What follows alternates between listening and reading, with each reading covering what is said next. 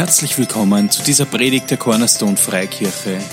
Wir hoffen, dass du durch diese Botschaft mehr und mehr erkennen wirst, wie gut Gott ist.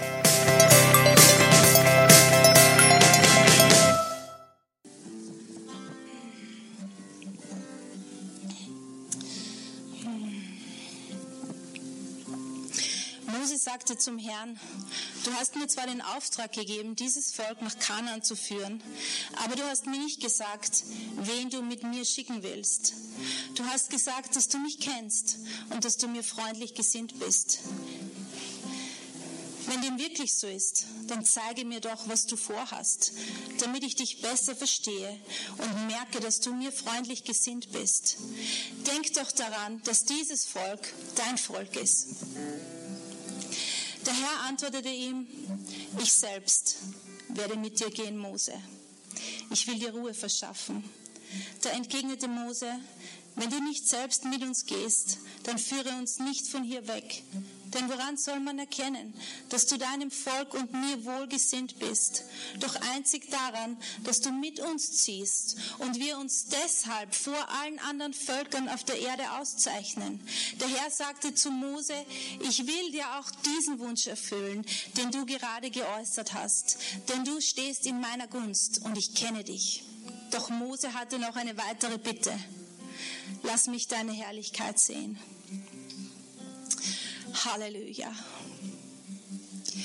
Halleluja. Weißt du, ich habe das gestern gelesen und äh, wie, wie Mose mit, mit dem Herrn da redet. Weißt du, Mose hat so viel Wunder erlebt zu dem Zeitpunkt schon und so viel Dinge, die der Herr getan hat, so viele Menschen, die er geleitet hat, so viele Sachen erlebt. Und er sagt hier, hey, du hast mir versprochen, das und das, dass ich, dass ich dieses Volk nach Kanaan führe und ich habe... Äh, aber wer, wer wird mit mir gehen? Zeig mir, wer wird mit mir gehen? Wer wird das sein? Ja? Und ich finde in Vers 14, der ist mir so eingefallen, der Herr sagt, ich selbst werde mit dir gehen, Mose, ich selbst.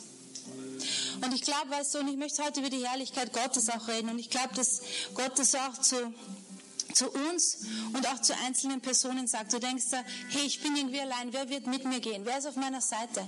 Wem kann ich vertrauen? Wer ist da? Herr, wer sind die Leute um mich herum, die du zu mir stellst, um diese Dinge in meinem Leben zu erfüllen, die du mir versprochen hast?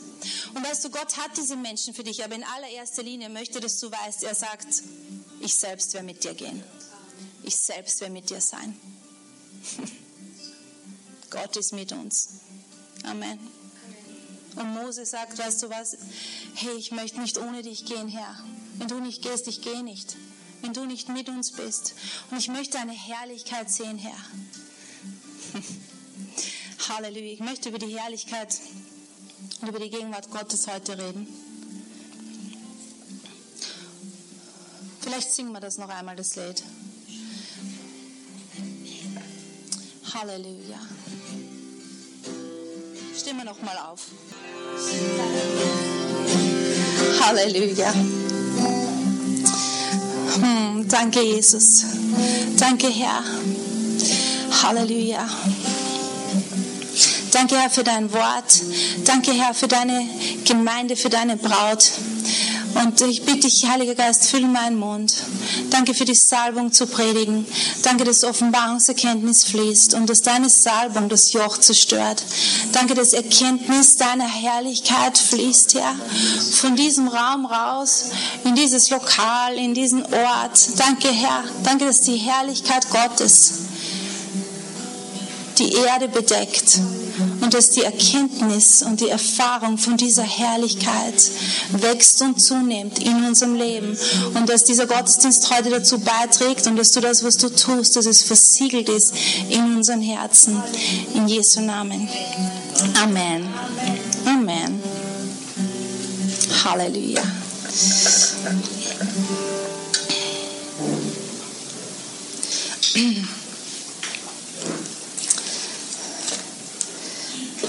Ich weiß nicht, wie du bist, aber wenn äh, ich bin so, wenn ich ein neues Buch habe, dann fällt es mir voll schwer, von Anfang bis Ende zu lesen. Ich weiß nicht, ich lese immer so meistens das Ende und dann irgendwo so mittendrin und so von Anfang bis Ende ist echt hart für mich.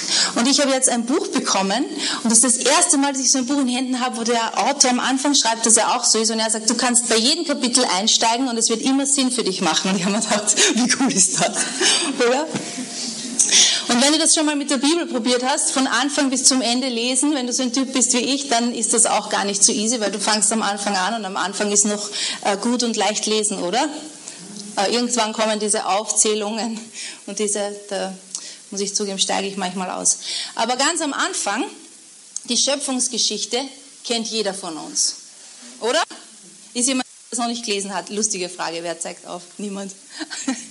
Aber am Anfang steht, hey, am Anfang, und es ist unser Anfang, weil wir wissen, Gott hat keinen Anfang und er hat kein Ende. Und allein wenn du über das nachdenkst, geht dein Hirn so.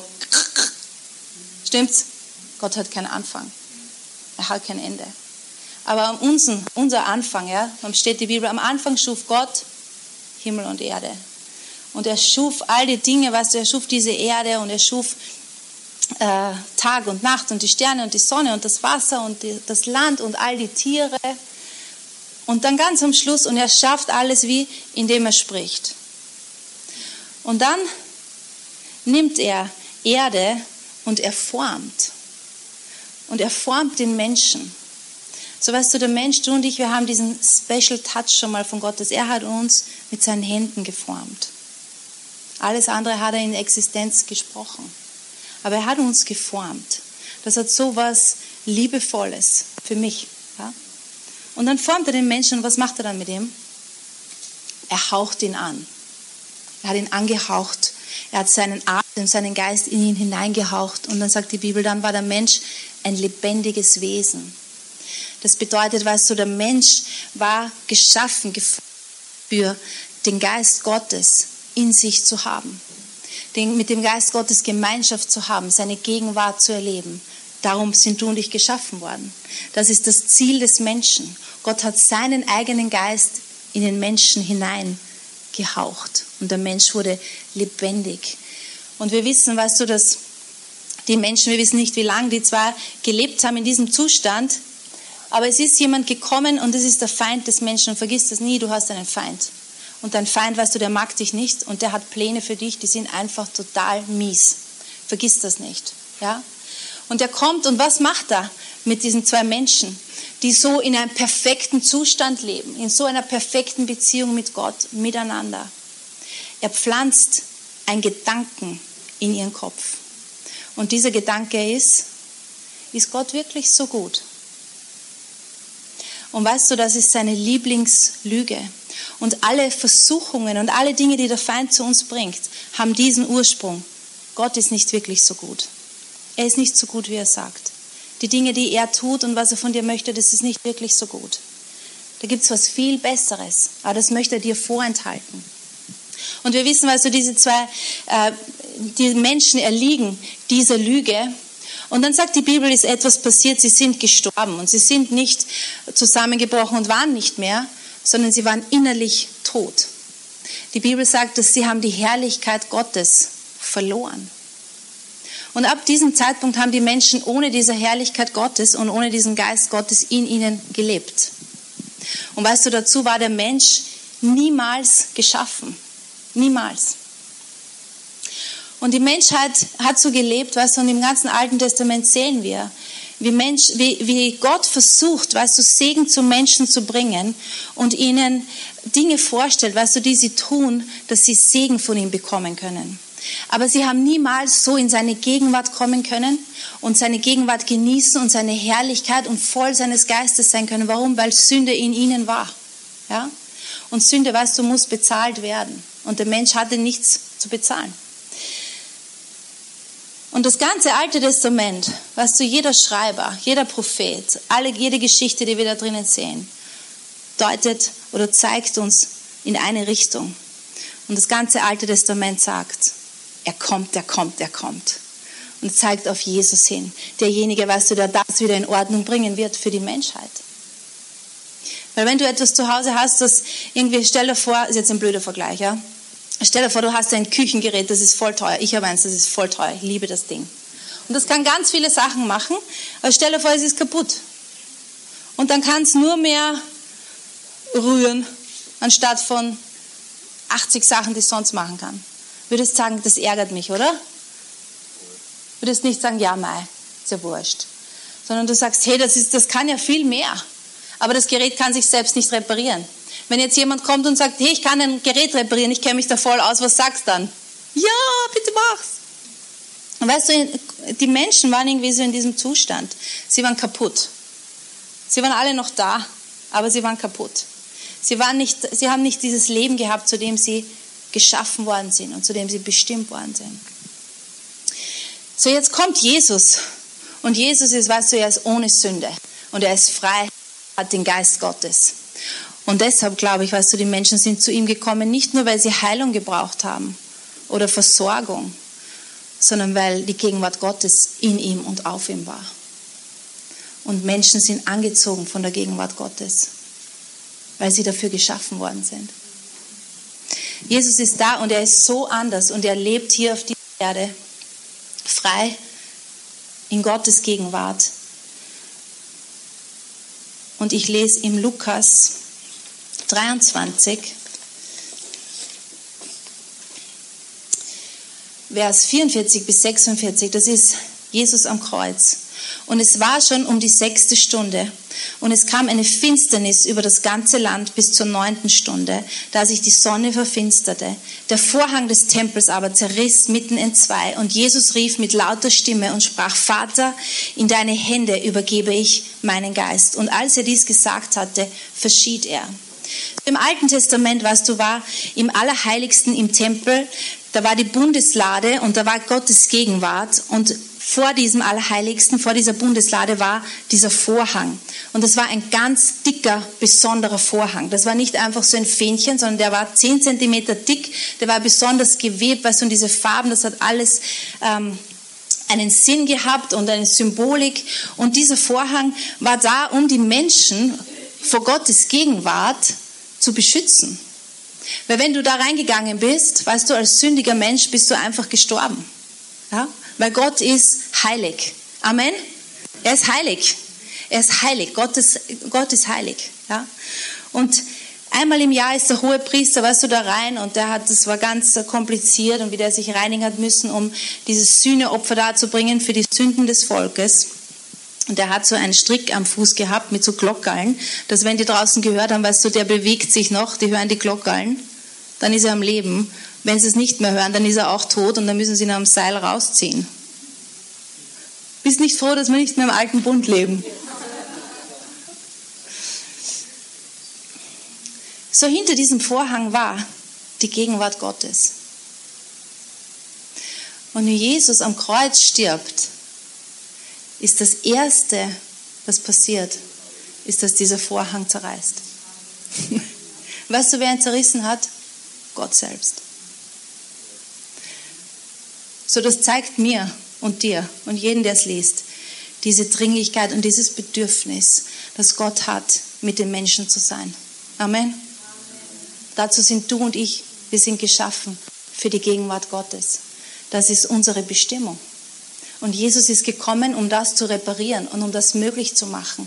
Weißt du, wir haben die Herrlichkeit Gottes, jeder von uns verloren, weil wir gesündigt haben. So wie Adam und Eva, ja. Wir alle haben gesündigt, haben die Herrlichkeit Gottes verloren. Dieses Recht, in Gottes Gegenwart zu kommen und ihn zu erleben, seine Gegenwart zu genießen, von ihm, weißt du, zu empfangen. Das haben wir verloren. Und Jesus ist gekommen, um das wiederherzustellen. Er hat gesagt, das repariere ich. Und in dem Moment, wo er alle Sünden auf sich lädt und alles nimmt und er bezahlt für all diesen Mist, zerreißt dieser Vorhang. Gott selbst macht das. Und er sagt, ich bin nicht mehr hinter diesem Vorhang. Ich kann jetzt raus zu den Menschen. Das war das ultimative Ziel von dem, was Jesus getan hat. Weißt du, dass du und ich in seiner Gegenwart leben können. Es ist nicht so, im alten Bund war auch schon Vergebung. Hast du das gewusst? Da hat es auch schon Heilungen gegeben. Aber der neue Bund, weißt du, die Schönheit des neuen Bundes und die Wurzel des neuen Bundes ist nicht, dass Gott Segen auf uns wirft, sondern dass wir mit ihm sind. Das ist das Ziel. Dazu sind du und ich geschaffen. Und Religion, weißt du, ist, wenn man das wegnimmt und alle Arten von Regeln und Zehn-Schritte-Programme erfindet und das macht Leute müde und das ist voller Käse. Stimmt's? Ich sage nicht mehr stimmt's. So ist es. So du und ich, wir sind geschaffen, um in Gottes Gegenwart zu leben. Das ist das, für, für, wofür Jesus bezahlt hat, dass wir in Gottes Gegenwart leben können. Da ist unsere Bestimmung. Jeder Mensch auf dieser Erde hat diese Bestimmung. Jeder. So wie ein Fisch, weißt du, die Bestimmung hat, dass er im Wasser ist, ist deine Bestimmung, in der Gegenwart Gottes zu sein. Wenn ein Fisch aus dem Wasser draußen ist, ja, du holst ihn mit dem Kescher aus der Donau, legst ihn auf die Wiese, geht es dem Fisch nicht gut. Und er zappelt auf der Wiese herum und es wäre total, ähm, totaler Schmarrn, den Fisch anzuschauen und zu sagen, was stimmt mit dem Fisch nicht? Warum tut er denn nicht gescheit? Also, aber wir Menschen und auch wir Christen, wir neigen dazu manchmal, dass wir Menschen und Verhalten so beurteilen und sagen, wieso tut er denn nicht gescheit? Ja, weiß er nicht, dass man als Christ so nicht lebt? Hm? Und äh, warum sind denn die Menschen so? Das ist ja Wahnsinn. Aber weißt du warum? Weil der Mensch gehört in sein Element. Er gehört in die Gegenwart Gottes. Und in der Gegenwart Gottes, weißt du, entwickelt sich oder zeigt sich die ganze Schönheit und Herrlichkeit des Menschen auch. Und es nimmt Gott nicht Ehre weg, sondern es zeigt seine Herrlichkeit, wenn du und ich aufblühen in der Gegenwart Gottes. Gott macht das nicht klein, wenn du weißt, du scheinst und der bist, der du sein sollst. Und das kannst du nur in der Gegenwart Gottes. Wir sind dazu geschaffen. 2. Korinther 3, Vers 17 bis 18. Der Herr aber ist der Geist. Wo aber der Geist des Herrn ist, ist Freiheit. Wir alle aber schauen mit aufgedecktem Angesicht die Herrlichkeit des Herrn an und werden so verwandelt in dasselbe Bild, von Herrlichkeit zu Herrlichkeit, wie es vom Herrn, dem Geist, geschieht. Der Herr ist Geist. Und wo der Geist des Herrn ist, wo seine Gegenwart ist, da ist Freiheit. Und wir alle schauen, steht da mit aufgedecktem Angesicht, die Herrlichkeit des Herrn. Weißt du, die Herrlichkeit des Herrn kann man auch übersetzen als sein Wesen zu erkennen. Ihn zu sehen, mit aufgedecktem Angesicht. Das heißt, du und ich, wir sind durch das, was Jesus getan hat, fähig gemacht worden, mit aufgedecktem Angesicht, ohne dass wir uns bedecken, Schleier, ohne Masken, ohne Rituale, ohne Regeln, ohne irgendwelche, all diese Dinge, ohne Verstellen, wer wir wirklich sind, in der Gegenwart Gottes zu sein, sein Angesicht zu sehen und ihn zu erkennen. Das ist unsere Bestimmung. Und wenn wir das tun, sagt das Wort, werden wir verwandelt in sein Bild. Wir werden Jesus ähnlicher. Und das nicht, weil wir uns anstrengen und was wird jetzt Jesus machen? Ich überlege, und das mache ich jetzt, sondern ich bin mit ihm. Ich bin in seiner Gegenwart. Und in seiner Gegenwart wäre ich verwandelt und wäre ich verändert. Und ich sehe ihn, wer er ist. Und er tut sein Werk in mir. Lass ihn sein Werk in dir tun. Lass ihn doch. Lass ihn das doch machen. Wenn wir mit ihm sind, er tut das, wenn wir ihn erkennen. In seiner Gegenwart. So dass Gott möchte erkannt werden. Für mich ist zum Beispiel, ähm, wenn jemand meint, er kennt mich und ich weiß, er kennt mich eigentlich nicht und irgendwelche Sachen über mich sagt oder eine Meinung hat, ich hasse das. Ich hasse es, missverstanden zu werden. Und ich hasse es, wenn jemand meint, er weiß was über mich und er kennt mich gar nicht. Und ich hasse es, wenn Leute über Gott Dinge reden, so als ob sie ihn kennen würden und sie kennen ihn nicht. Ich hasse das, wenn Menschen sagen, warum ist es, wenn Gott gut ist, warum lasst er dann all die schrecklichen Dinge zu? Ich hasse das. Ich hasse es, wenn ich das Gefühl habe, Gott wird missverstanden. Ja? Und ich weiß, weißt du, Gott braucht keine Anwälte, das weiß ich. Aber er möchte erkannt werden. Und deshalb kommen wir in seine Gegenwart. Weißt du, wenn du mich kennen möchtest, dann musst du Zeit mit mir verbringen. Reicht nicht, wenn du Dinge hörst über jemand anderen, der was von mir erzählt. Ist wahr? Weißt du, wie Jesus, äh, wie er auferstanden ist wieder und äh, wie er zu seinen Jüngern kommt. Was macht er denn, wie er dann zu seinen Jüngern kommt? Und er sagt, hier fürchtet euch nicht, relax, das bin wieder ich, ja. Sie zucken immer aus, aber er sagt, das ist alles gut, ich bin's. Was macht er? Er haucht sie an. Und er sagt, empfangt Heiligen Geist. Erinnert dich das am Anfang an die Schöpfung? Gott, der den Menschen angehaucht hat und gesagt hat, hey, pff, sei lebendig, sei voll mit meinem Geist. Jesus kommt zu seinen Jüngern und er haucht sie an und er sagt, was? Seid voller Leben, seid voll Geist. Das war seine Mission. Und, er, und die Jünger sind lebendig und sie leben in Gottes Gegenwart und sie haben Gottes Geist in sich. Und weißt du, warum wir jetzt, wenn wir von neuem geboren sind und wir sind, Gottes Gegenwart ist in uns auf uns und wir können in dieses himmlische Allerheiligste rein, weißt du, warum wir nicht mehr fallen können, so wie Adam und Eva? Weil das Blut Jesu ist eine Überbezahlung. Wir sind versiegelt mit dem Blut. Wir können nicht mehr fallen. Das ist noch viel besser als am Anfang. Amen. Halleluja, Jesus hat das dann. Das ist unsere Bestimmung. Das ist das größte Wunder von allen, dass du und ich Gemeinschaft mit einem heiligen Gott haben können und dass er das will. Das ist das größte Wunder. Amen. Und weißt du, es ist durch die Bibel, wenn du liest, hey, seid voll Heiligen Geistes, komm in Gottes Gegenwart, komm mit Freimut. Es ist immer wieder, immer wieder, immer wieder. Deshalb hat Jesus das dann. Deshalb bleib nicht draußen, komm rein, komm in Gottes Gegenwart. Alles andere ah, macht so müde und ist so sinnlos. Hey. Ich möchte kein Christ sein ohne die Gegenwart Gottes. Ich kann es auch gar nicht. Ich weiß gar nicht, wie Leute das machen. Ich möchte keine Ehe haben ohne die Gegenwart Gottes. Ich könnte es nicht. Ich könnte keine Kinder erziehen. Und ich möchte auch keine Gemeinde haben ohne die Gegenwart Gottes. Das macht keinen Sinn. Das macht keinen Sinn. Aber weißt du, wir brauchen kein 20-Schritte-Programm und viele geistliche Kochbücher darüber, wie wir in die Gegenwart Gottes kommen. Weil Gott hat es so einfach gemacht für uns. Er hat diesen Vorhang zerrissen und er hat gesagt, komm. Und er sagt immer wieder, komm und bleib in dem und lebe in dem. Die Gegenwart Gottes lebt in dir. Und du und ich, weißt du, wir können uns trainieren in der Gegenwart Gottes und dass sie sich manifestiert in unserem Leben, weil sie ist immer mit uns. Ich lache manchmal, weißt du, so innerlich, eh nicht äußerlich, aber innerlich. Und ich kann das verstehen, weil ich gern, ich, ich verstehe dieses Denken und ich habe es auch manchmal, na wo ist Gott? Geh mal dorthin, da ist er gerade und da macht er was. Weißt du, Gott ist immer dort, wo du bist. Weil die Gegenwart Gottes wohnt in dir. Und wenn du denkst, irgendwo ist es dunkel, weißt du was? Lass dein Licht leuchten. Amen. Weißt du, du kannst überall hingehen und du kannst sagen, danke Jesus, dass du für mich bezahlt hast, dass ich in deiner Gegenwart lebe und dass deine Herrlichkeit in mir ist. Danke für Danke für diese Herrlichkeit, die in mir ist durch Christus.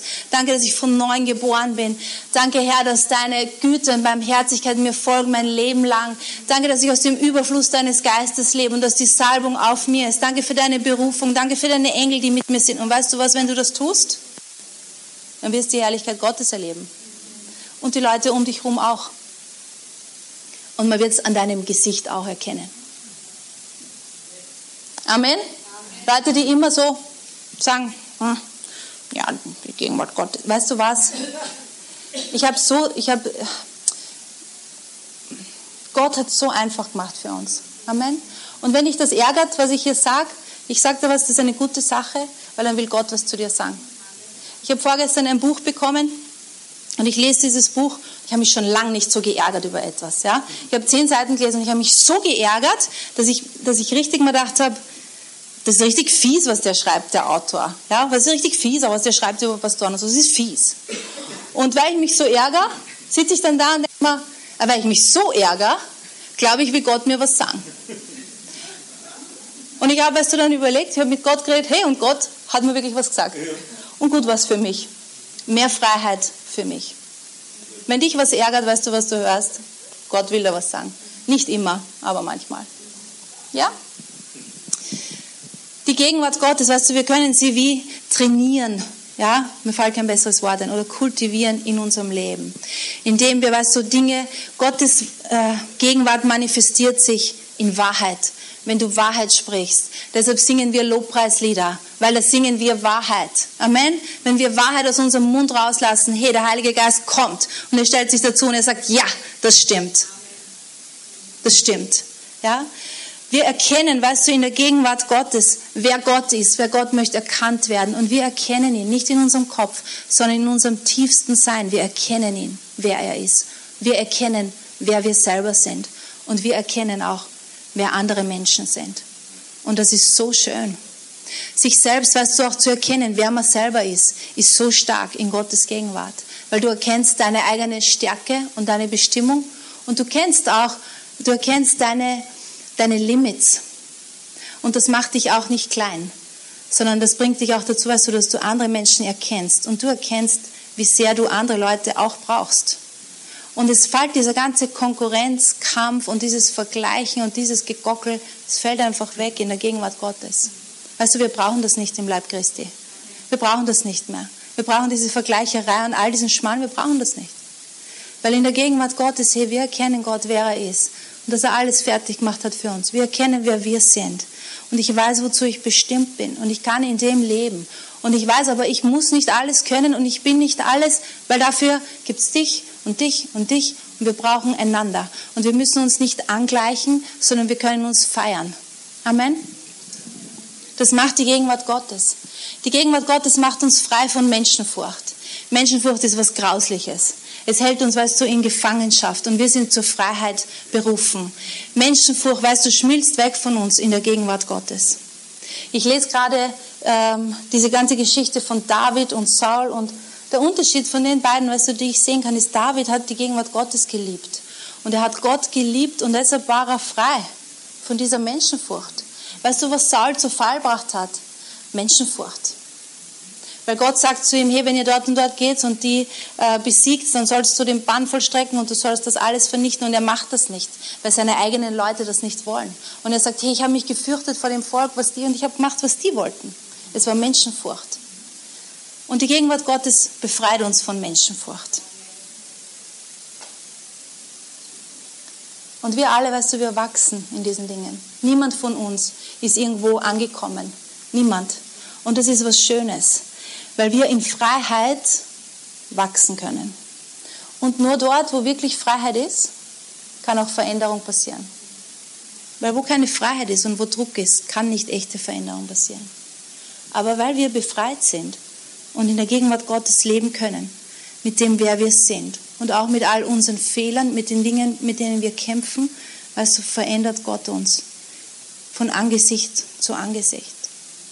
Die Gegenwart Gottes tut das für uns.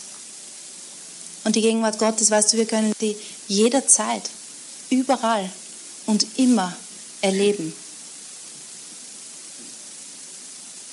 Das ist so gut. Das ist so gut. Es gibt nichts wie die Gegenwart Gottes. Amen. Nichts. Es gibt nichts wie die Gegenwart Gottes. Und weißt du was, wir schulden dieser Welt eine Berührung mit der Gegenwart Gottes. Und Leute erkennen, weißt du, und erleben die Gegenwart Gottes. Leute warten nicht auf tolle, theologisch ausgeklügelte Dinge. Bevor ich mich bekehrt habe, der Peter und ich, wir waren so ganz, äh, ganz super gescheite, linksalternative, we know it all Leute. Und ich weiß, dass ich bin einmal bei meiner Mama vor, äh, auf Besuch gekommen und meine Mama sitzt im Wohnzimmer und da ist ein Haufen Bücher und die Claudia ist bei ihr. Und sie sitzen meinem, und, mein, und ich sage, was macht sie da? Na, wir beten jetzt noch und dann nehmen wir diese ganzen esoterischen Bücher, weil meine Mama war da zu dem Zeitpunkt schon Christ, gehen und dann verbrennen wir diese Sachen. Und ich war so, oh, Bücherverbrennung, wie schrecklich, weißt du so, wie kann man das machen? Ja? Und und ich habe das eh alles irgendwie doof gefunden. Und dann sagte Claudia, wir beten jetzt noch. Äh, wenn dich das stört, dass wir jetzt beten, dann musst du halt rausgehen. Und ich habe mir gedacht, was hat denn die für eine Frechheit, dass die das zu mir sagt? Wir beten jetzt noch, du kannst ja rausgehen, wenn dir das nicht passt. Ja? Und so habe ich gesagt, na, da bleibe ich da. Und habe mich hingesetzt. Und an dem Tag, weiß ich, habe ich vorgehabt, bei meiner Mama zu übernachten, weil ich habe nicht mehr äh, wirklich dort gewohnt, aber an dem Tag habe ich gewusst, ich übernachte dort. Und es war Abend und wir sitzen dort und sie fangen an zum Beten. Claudia fängt an zum Beten und meine Mama auch. Und die Gegenwart Gottes war so fett auf einmal. Und ich hätte nicht diese Worte gebraucht, aber es war so. Und ich weiß, dass ich ohne dann noch was zu sagen, weil ich mich erinnere, aufgestanden bin, ich habe mich ins Bett gelegt, in das Stockbett, wo mein Bruder eigentlich geschlafen hat, und lieg da drinnen und lieg und lach und lache und lach. Und sag ganz auf einmal auf meinem Mund, sage ich, Halleluja. Und ich liege da und mein Kopf denkt sich, Conny, das ist so bescheuert. Was wird das da jetzt? Und haben wir auch gedacht, hoffentlich hören die mich draußen nicht, weißt du, weil they're coming to get me. das Aber es war die Gegenwart Gottes, weißt du, war so auf mir. Und die Gegenwart Gottes möchte raus zu Menschen, die ihn nicht kennen. Ich sage es da so wie dieser Vorhang, hey, er kann nicht warten. Er möchte nicht irgendwo eingesperrt sein. Auch nicht in unseren Gemeinden und in uns. Er möchte nicht. Das mag er nicht. Die Gegenwart Gottes in dir will auch, weißt du, die will raus. Amen. Die will raus. Und Gott schüttet nicht bis zum Rand voll. Er schüttet zum Überfließen. Du kannst nichts hergeben, wo Gott nicht so viel mehr nachschüttet. Amen. Die Gegenwart Gottes ist unser Ziel. Es ist unser Ziel. Aus dem heraus sind wir geschaffen. Dort können wir hin und dort werden wir in Ewigkeit sein. Amen. Wir feiern heute Abend. Kannst du spielen? Letzte Schriftstelle, die ich euch lese. Hebräer 10, Vers 19 bis 23. Weil wir denn nun, Brüder und Schwestern, durch das Blut Jesu den Freimut haben zum Eingang in das Heiligtum, den er uns eröffnet hat, als neuen und lebendigen Weg durch den Vorhang, das ist durch sein Fleisch und haben einen Hohepriester über das Haus Gottes. So lasst uns hinzutreten mit wahrhaftigen Herzen in der Fülle des Glaubens, besprengt in unseren Herzen und los von dem bösen Gewissen, gewaschen am Leib mit reinem Wasser. Lasst uns festhalten an dem Bekenntnis der Hoffnung, nicht wanken, denn er ist treu, der sie verheißen hat. Er sagt hier, Brüder und Schwester, hey, wir haben, lasst uns reingehen. Lasst uns reingehen in die Gegenwart Gottes. Lasst uns reingehen mit Freimut, Kühnheit, mit Freude, mit erhobenem Haupt, mit, hey, ich weiß, da gehöre ich hin weil Jesus hat dafür bezahlt. Du musst nicht ins Allerheiligste reinkommen und hinten in der Ecke irgendwo herumtanzeln und dich verstecken. Du gehörst dahin. Gott sagt, komm mit Freimut, komm mit Kühnheit. Jeder Mensch auf dieser Erde, hey, Gott ruft ihn zu. Hey, komm mit Kühnheit. Komm, wie du bist. Bleib nicht weg. Jesus hat für das bezahlt. Amen. Nichts anderes. Er hat dafür bezahlt.